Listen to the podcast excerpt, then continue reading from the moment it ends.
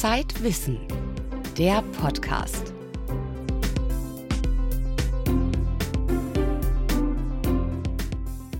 Herzlich willkommen beim Zeitwissen Podcast. Heute haben wir für Sie folgende Themen. Gedankenlesen. Das geht. Mit Gehirn-Computerschnittstellen können Wissenschaftler inzwischen ziemlich viel darüber herausfinden, was im Kopf von anderen vorgeht. Gruppendynamische Prozesse. Amerikanische Forscher haben untersucht, wie Paviane Entscheidungen treffen. Und der erste Schultag. Warum erinnern wir uns an bestimmte Momente im Leben besser als an andere? Neues aus der Transitionsforschung. Am Mikrofon begrüßt sie Hella Kemper. Gestern Science Fiction, heute seriöse Forschung. Das ist das Motto der neuen Zeitwissenserie. Im ersten Teil geht es um Gedankenlesen. Mit neuen Gehirn-Computerschnittstellen können Wissenschaftler bereits ziemlich viel darüber herausfinden, was im Kopf ihrer Probanden vor sich geht. Während seiner Recherche hat Max Rauner die erste Konferenz für Gehirncomputer Musikschnittstellen besucht. Und da wurde nicht nur geredet, sondern auch musiziert.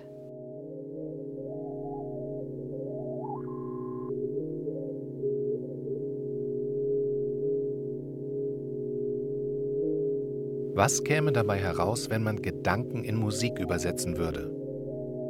Wie würde das klingen, wenn ein Konzert von den Gehirnströmen der Zuhörer gelenkt wird? Und was macht eigentlich der Komponist David Rosenboom, der schon gemeinsam mit John Lennon und Yoko Ono Gehirnmusik gemacht hat? Uh, there are 80 billion neurons inside firing away. Im Gehirn feuern 80 Milliarden Neuronen, aber wir messen die Signale weit draußen auf der Oberfläche des Schädels.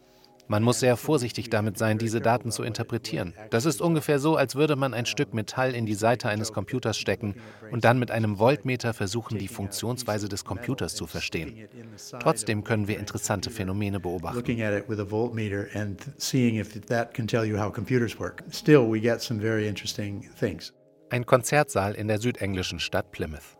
Ein paar Dutzend Wissenschaftler und Musiker haben sich versammelt. An diesem Tag findet die erste internationale Konferenz zu Gehirn, Computer, Musikschnittstellen statt. David Rosenboom ist der Stargast, 67 Jahre alt, eingeflogen aus Los Angeles, der Pionier der Gehirnmusik.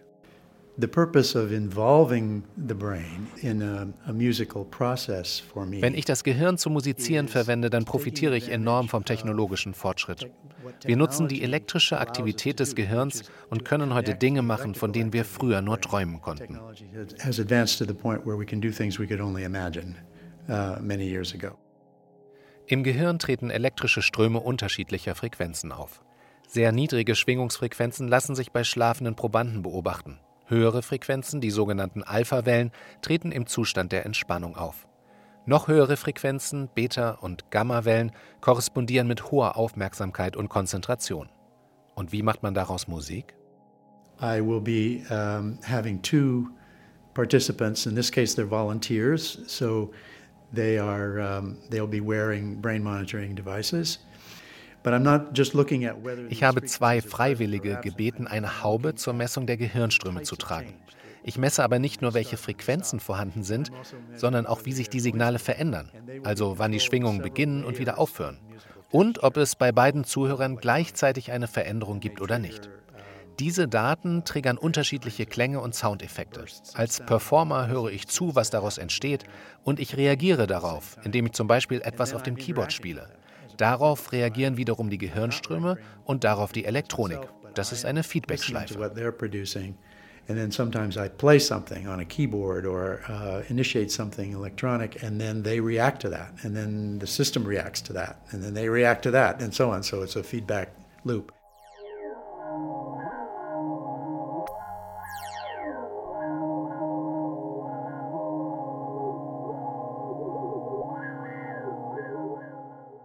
David Rosenboom sitzt mit dem Rücken zum Publikum vor einem riesigen Bildschirm und seinem Laptop. Links neben ihm die beiden Studenten mit EEG-Hauben auf dem Kopf, die Augen geschlossen, rechts das Keyboard. Der Komponist weiß natürlich, dass seine Musik für Neulinge etwas gewöhnungsbedürftig ist. It's all about what attitude we bring to listening. Uh, you know, we can listen to uh, a wonderful classical piece and we can enjoy it uh, Es kommt alles darauf an, mit welcher Einstellung man an die Musik herangeht. Man kann eine wundervolle klassische Komposition hören und sich daran erfreuen, wie sie interpretiert wird und was sie für eine Struktur hat. Aber man kann auch einem Wasserfall zuhören. Und darin wird man Millionen Dinge entdecken. Glockenklingen zum Beispiel, Wellen, alles Mögliche. Und das gilt ebenso für andere abstrakte Geräuschquellen. Ich sehe meine Zuhörer so wie Pioniere, die einen neuen Planeten entdecken. Sie sind gelandet und jetzt machen sie sich vielleicht auf den Weg in ein neues Gebirge. Es geht um die Lust am Entdecken, die man durch aktives und kreatives Zuhören erfahren kann.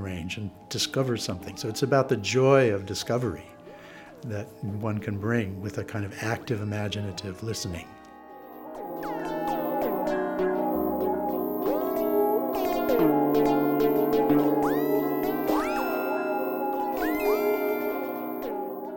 Gehirnmusik ist sicher nicht jedermanns Sache, aber vielleicht kann man ja lernen, sie zu mögen.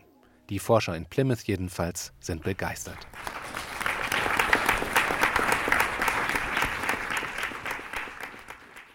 Musizieren mit Gehirnströmen, ein Beitrag von Max Rauner. Im neuen Zeitwissen-Magazin schreiben wir darüber, was Neurowissenschaftler aus Gehirnsignalen schon alles herauslesen können. Zum Beispiel die Absicht, dass jemand auf die Bremse treten will oder welches Foto jemand betrachtet. Informatikern ist es sogar gelungen, ihren Probanden mit einer einfachen EEG-Haube Informationen zu entlocken, die man eigentlich lieber für sich behalten will, so wie die Geheimzahl der Kreditkarte. Von den Möglichkeiten und Grenzen des Gedankenlesens handelt die Titelgeschichte unserer neuen Ausgabe.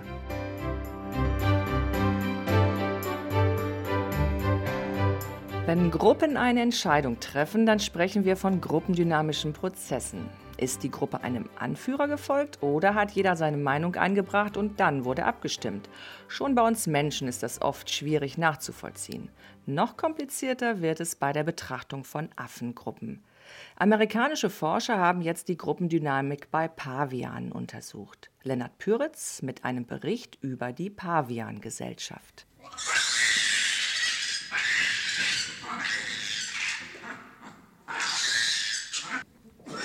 Am Pala-Forschungszentrum in Kenia untersuchte die Anthropologin Margaret Crowfoot, Professorin an der Universität von Kalifornien in Davis, mit ihrem internationalen Team, wie Anubis-Paviane zu gemeinsamen Entscheidungen kommen. Die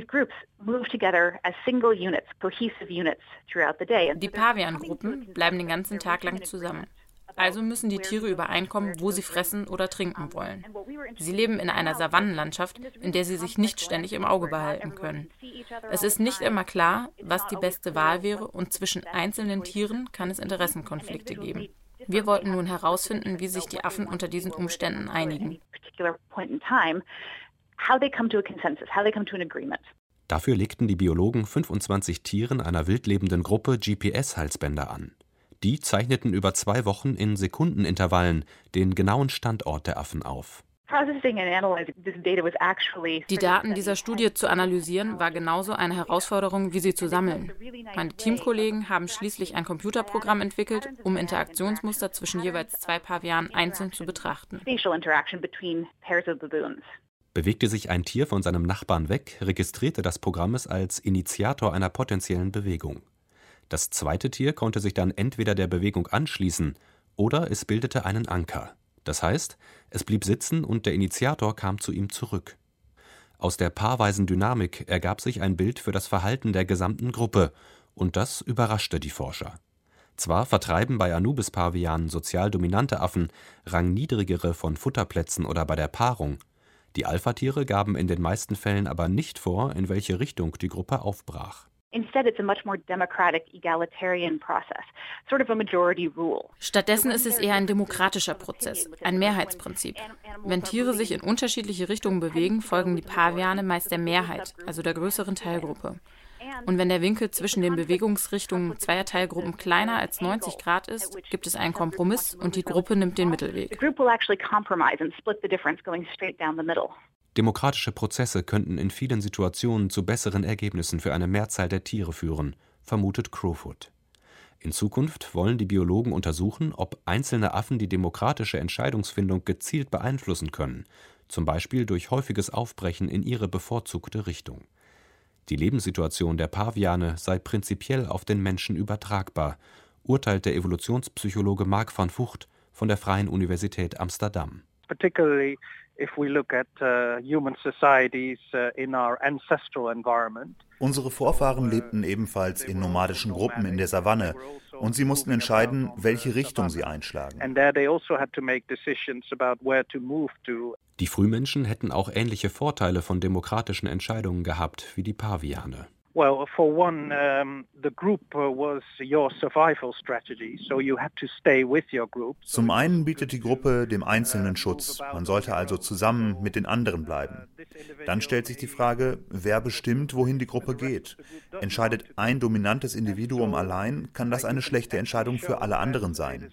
Es lässt sich zeigen, werden alle Gruppenmitglieder berücksichtigt, ist das Ergebnis weniger extrem und im Durchschnitt besser für alle that reduces uh, the um, variation between the individuals. Gemeinschaftliche Entscheidungen seien auch in modernen menschlichen Gesellschaften weit verbreitet. Worauf es im Kern hinausläuft, ist die sogenannte Weisheit der vielen. Es ist die Art, wie in Parlamenten entschieden wird oder in Unternehmen, wo es einen Aufsichtsrat gibt. Bei Menschen kommt es insgesamt selten vor, dass eine einzelne Person für eine ganze Gesellschaft oder Gruppe entscheidet. Selbst Angela Merkel wird meines Wissens von ihren Ministern beraten und so entsteht dann ein Konsens darüber, wie es zum Beispiel mit Griechenland weitergehen soll some sort of consensus about uh, what to do with Greece, etc. Lennart Püritz über Gruppendynamik in der Pavian-Gesellschaft. Für die neue Ausgabe von Zeitwissen haben wir uns die Frage gestellt, ob Veränderungen in der Rangordnung einer Gruppe den Charakter verändern. Mit anderen Worten, wird der Kollege zum Wichtigtuer, wenn er zum Abteilungsleiter befördert wird? Oder wurde er befördert, weil er ein Wichtigtuer ist? Auch das haben Wissenschaftler schon untersucht bei Menschen. Für rund 700.000 Sechsjährige in Deutschland ist es in diesen Tagen wieder soweit. Sie werden eingeschult. Der Tag hinterlässt bei den meisten Menschen bleibende Erinnerungen. Erinnerungen, für die sich auch Wissenschaftler interessieren, die Übergänge im Leben erforschen. Wir haben eine nicht ganz repräsentative Umfrage unter Schulkindern gemacht, deren erster großer Tag schon ein paar Jahre zurückliegt bei der Einschulung da, da hat meine Oma halt Fotos gemacht und dann habe ich mit meinen neuen Freunden gespielt, die ich in der Schule kennengelernt habe. Ich weiß noch, dass ich ein neues Fahrrad bekommen habe zur Einschulung. In meiner Schultüte waren ganz viele Süßigkeiten und eine Federmappe, zwei Autos, ein Lego-Männchen ich glaube, ein paar Stifte mit einem Radiergummi, einem Lineal und ich glaube auch noch eine Schere. Also ich hatte halt meinen Schulranzen auf und ich glaube, ich war auch ziemlich stolz. Wir waren erst in der Aula und dort ähm, wurden dann die Kinder aufgerufen, die dann in die verschiedenen Lerngruppen gekommen sind. Ich wollte noch so im Kindergarten bleiben. Und als ich dann da war und dann hat, hatte ich ja einen Vater, ähm, und dann habe ich auch erstmal Delfine angemalt. Ich erinnere mich daran, als ich mit meiner Patin auf die Bühne gegangen bin. Dann wurde uns von unserem Paten die Sonnenblume überreicht.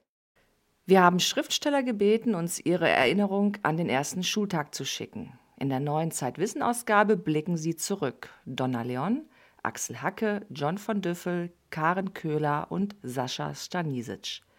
Was aber verraten uns diese Erinnerungen? Warum ist der erste Schultag überhaupt so wichtig? Und wie können Eltern und Lehrer den Übergang in die Schule begleiten? Das hat unsere Autorin Marlene Steib, die finnische Erziehungswissenschaftlerin Tuija Turunen von der Universität Lappland gefragt. Professor Turunen, Sie erforschen die Erinnerungen von Menschen an ihren ersten Schultag. Was interessiert Sie daran? Indem wir Erinnerungen untersuchen, versuchen wir herauszufinden, was für einen erfolgreichen Übergang für die Kinder in die Schule wichtig ist und wie man das für die Kinder so schön und so fließend gestalten kann wie möglich. Und was haben Sie da herausgefunden?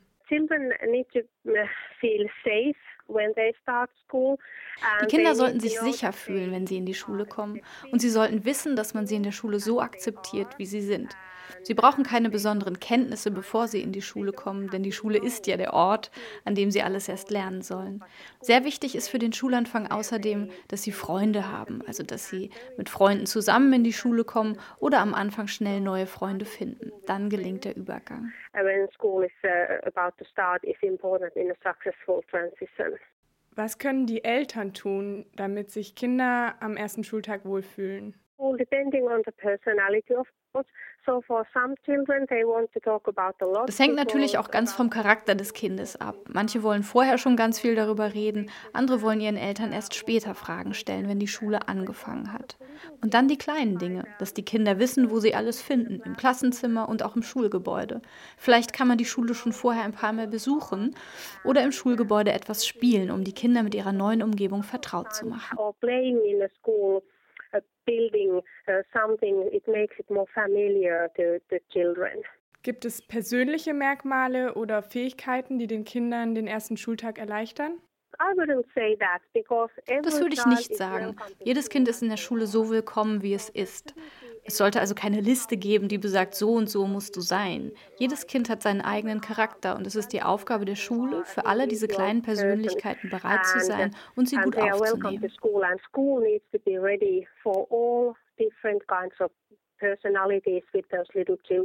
Wie würde denn ein schlechter Schulstart aussehen? Im ersten Schuljahr und vor allem im ersten Monat fangen Kinder an, sich eine Identität als Lerner aufzubauen. Und wenn der Schulanfang nicht erfolgreich ist, könnte dieses Selbstbild als Lerner gestört werden. Und das könnte die späteren Schuljahre beeinflussen. Sie könnten denken, ich bin kein guter Schüler oder keine gute Schülerin. Und das könnte später einen großen Einfluss haben. Beeinflusst der erste Schultag also unser ganzes Leben? Uh, ja, das ist durchaus möglich. Also nur wenn der erste Übergang in die Schule nicht erfolgreich verläuft, heißt das nicht unbedingt, dass alle späteren Übergänge es auch nicht werden. Aber wenn man mit Kindern Übergangskapital aufbaut, hilft ihnen das später besser mit Übergängen umzugehen. Das heißt, äh, dass man sich beim Schulanfang Wissen und Fähigkeiten aneignet, mit denen man besser auf neue Situationen reagieren kann. Später im Leben können Sie sich dann immer darauf verlassen. Den ersten schwierigen Übergang habe ich schon gut hinbekommen, also wird mir der nächste auch gelingen. Uh, der erste Schultag. Aber auch als Erwachsene erleben wir manchmal Situationen, die uns besonders berühren und prägen, weil sie ein Neuanfang sind oder ein Übergang. Transitionsmomente nennen das die Forscher. Und darüber berichten wir in unserer aktuellen Ausgabe von Zeitwissen. Das war der Zeitwissen Podcast. In unserer aktuellen Ausgabe von Zeitwissen lesen Sie außerdem ein Interview mit Niki Lauda über die Angst vorm Fliegen, eine Reportage über Zwillinge, von denen ein Kind mit dem Down-Syndrom geboren wurde und ein Essay über die besondere Beziehung von Menschen und Haien.